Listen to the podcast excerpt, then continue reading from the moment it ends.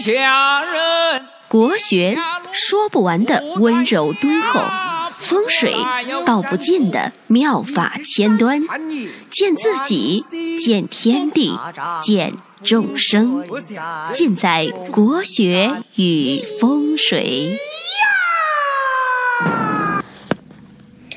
各位亲爱的听众朋友们，大家晚上好，我是罗云广志。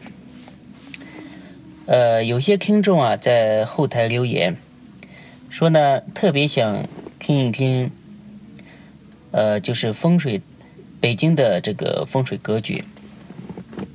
说实话，这个真的是一个很巨大的挑战。一来呢，风水之术啊，一学难精。就没有学到究竟啊！我是一般不敢轻易开口讲东西的，怕误导大家。那另外呢，北京它是千年古都，几朝龙兴之地。那讲这个话题呢，就是说讲的人很多。如果你再呃出来讲呢，就是说。很难讲出新意。那今天呢，我就根据我的理解吧，来讲讲北京的风水，就是说简单的讲一讲，让大家对北京的风水呢有一个初步的认识。如果有讲的不对的地方呢，还请大家呢，呃，多多包涵和指正。讲北京的风水之前啊，首先要讲一讲全球的龙脉之祖，就是昆仑山。昆仑山呢，它是众山之祖，由昆仑山发源，一共发源出来五条龙脉，大龙脉。那其中呢，有两条是向欧洲延伸，有三条呢向中国延伸，所以说。上天啊，还是比较垂青中国这块地方的，所以呢，中国自古以来就有一个特别霸气的名字，就叫做神州，就是神灵所钟情的一个地方。那中国呢，它的三支龙脉分别是北干、中干和南干。就是这三条龙脉是根据它的呃位置和方位来命名的。这三条龙脉呢，在神州大地蜿蜒盘旋，和长江、黄河这两条水龙呢交相辉映，构成了我们泱泱华夏、天下无双的风水格局。那北龙它是沿黄河通过青海。甘肃、山西、河北、东三省这些北部地区，延伸到朝鲜半岛，像北京啊、天津这些城市呢，它都处在北龙之上。那中龙，中龙呢，它通过黄河、长江之间的这个地区啊，呃，通过了像四川、陕西、河北。山东一直到渤海，像西安、洛阳、济南这些城市呢，它都是中龙它的器具之所。那南陇就是沿长江通过云南、贵州、广西、浙江、江苏等这些地区呢入海停止。通常呢，我们把香港、广州、福州、南京、上海等城市呢。它归为南龙，那北龙它就是北京的龙脉所来。在顾炎武的《天下舆图总考》这本书记载呢，北干龙它发源于昆仑山，经过呃这个太行山和燕山，最后呢，它终结于这个天寿山。永乐大帝呢，他在靖难之役啊，他夺了他侄子这个皇位之后，就处心积虑的想迁都北京。为什么呢？第一个，因为北京呢，它是永乐皇帝他的龙兴之地嘛，他在北京经营了几十年，在政治势力和他的最坚定的支持者呢，都在北京。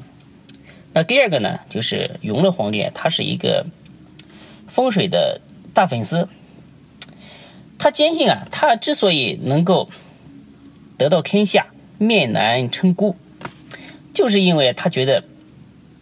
就是北京这块地方风水风水好，可以，呃，让他占尽天时地利人和，得到天下。而且呢，呃，书上记载呢，当时这个朱元璋定都南京之后啊，呃，就是刘伯温当国师的时候啊，他夜观天象，他。他评价北京说：“北京呢，它是天势元局，是占尽了天下龙脉之贵，占尽了天上星辰之贵，呃，是最合最适合呢当首都的这个这一个一个城市。那这个观点呢，朱棣他听了之后深以为然，所以呢，他拿下皇位不久，他就开始来运作，就是。”迁都北京这件事情，事实上呢，永乐大帝他确实也不是，呃，也不是一般人，他确实是一个英雄。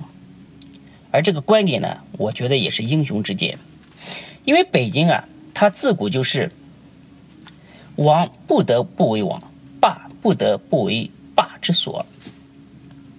这句话呢，就是杜牧说的，就是说。你只要有北京这块地方，你就不得不为王，你就不得不成为一方霸主，因为这个地方呢占据着地利。所以呢，永乐和这个杜牧啊，他真的是英雄所见略同啊。那既然想迁都北京，永乐皇帝呢就开始找风水师，因为整个天下都是他们朱家的嘛，所以呢。找个风水师肯定是小菜一碟的事情。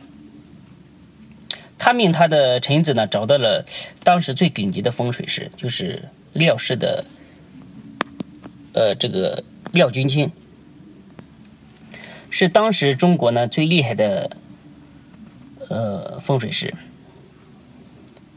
呃，当时呢，呃，江湖上最厉害的三个风水家族就是。就是杨家、廖家和曾家这三个家族。那杨呢，就是杨旧平啊，他的名字我相信喜欢风水的人都知道，特别是他写的这个《仪龙经》和《汉龙经》啊，呃，天下闻名。而廖家和曾家的祖上呢，他都是杨旧平的徒弟，所以呢，他他们三个家族呢，世世代代都是堪舆大家。那。廖君清呢，他果然不负所望，就找到了天寿山这个万年福地。我记得，呃，小时候还看过一个连环画嘛，就是廖君清勘察天寿山的龙脉，里边还有很多很有趣的故事。据说紫禁城啊，它这个风水宝地啊，也是出自于廖君清之手，由那个快祥呢设计建造的。呃，紫禁城啊，真的是一块风水宝地。它背靠万岁山，前临金水河，枕山金水，富阴抱阳，它就实现了我们这个老子所说的“万物负阴而抱阳，充气以为和”这样一个目的。那北京呢，从峦头上来说，它可以说有五道护煞，呃，是武器超渊的格局。北京头枕蒙古高原。燕山山脉为左手，太行山脉为右臂，北京为胸膛，天津呢是它的心窝和胃，以渤海为腹，是天下第一好风水。那在天成象，在地成形，北京风水好，不仅仅是因为它的龙脉峦头好，它还得到了天上星源最好的磁场的一个护佑力。大家知道。以后我也会展开来讲，今天呢只是给大家大致的介绍一下。那星元，元呢就是一个土字旁加一个恒星的恒的右半部，一个亘古亘古不变的亘嘛，这个字念元。星元呢，它分为四类，在天上呢有北方的这个紫微垣，东北的天市垣，正南的呃太微垣和西方的少微垣。这些星元中啊，北极紫微垣，它呢是世间最贵的星辰。那北京城呢，它就是东北的天市垣，而使用了紫微垣立的坐像。在罗盘上呢，紫禁城是紫山五象。紫微垣可不得了，它是天上的皇城，所以呢，用紫微垣来立像，这个国运最长，也最有力量，可以管制天下，是整个中国最有影响力的地方。